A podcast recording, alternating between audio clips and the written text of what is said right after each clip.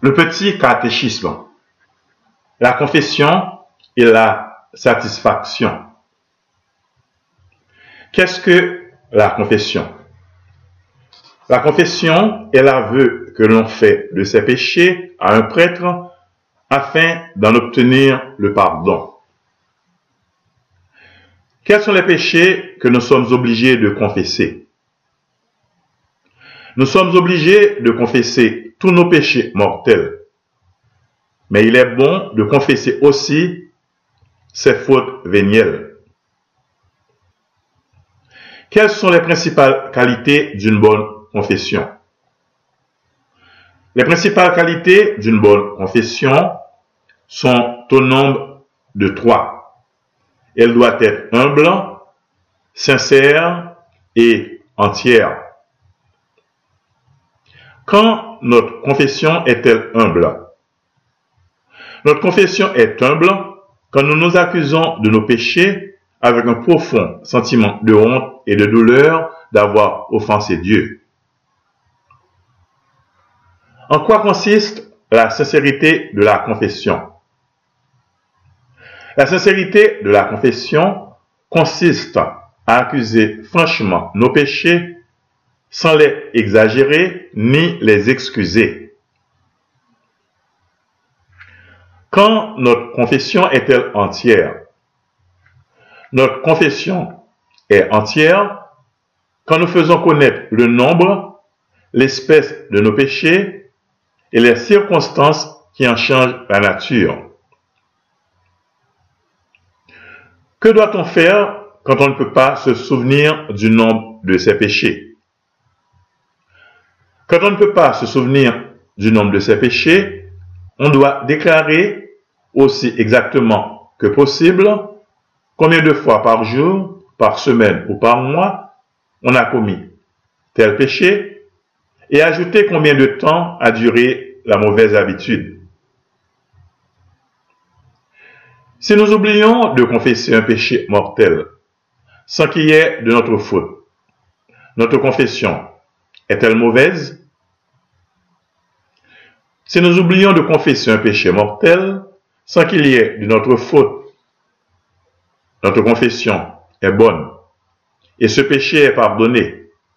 Mais si plus tard il nous revient à la mémoire, nous sommes tenus de le confesser. Est-ce une faute grave que de cacher volontairement un péché mortel en confession? Oui, c'est une faute grave que de cacher volontairement un péché mortel en confession parce que c'est mentir au Saint-Esprit.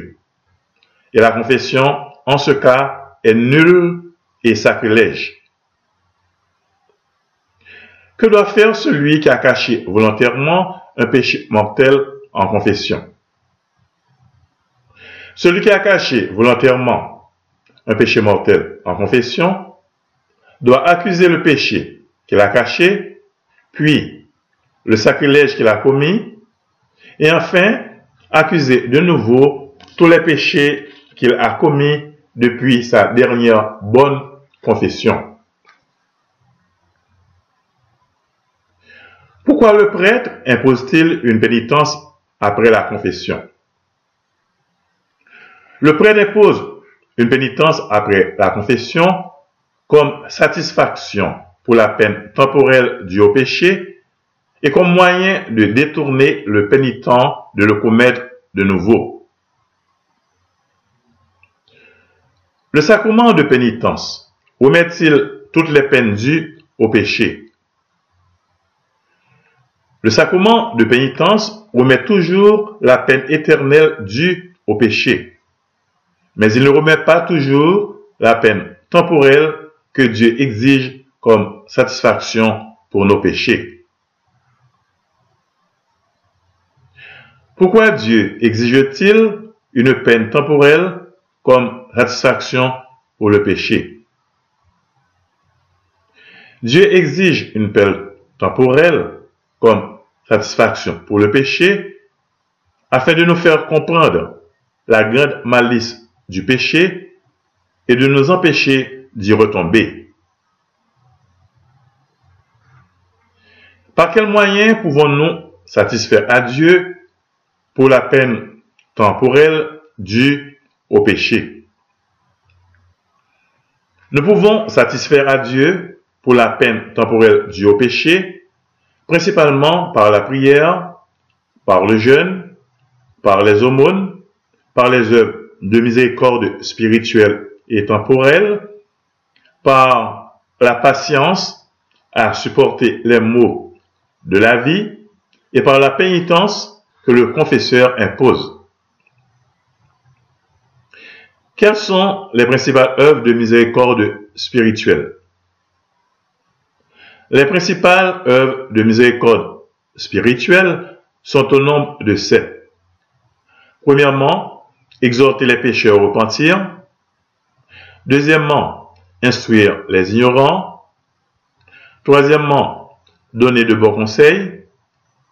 Quatrièmement, consoler les affligés. Cinquièmement, supporter patiemment les injures. Sixièmement, pardonner toutes les offenses. Septièmement, prier pour les vivants et les morts. Quelles sont les principales œuvres de miséricorde corporelle Les principales œuvres de miséricorde corporelle sont au nombre de sept. Premièrement, donner à manger à ceux qui ont faim.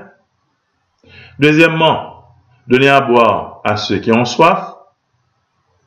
Troisièmement, vêtir ceux qui sont nus. Quatrièmement, racheter les captifs. Cinquièmement, donner l'hospitalité aux étrangers. Sixièmement, visiter les malades. Septièmement, ensevelir les morts.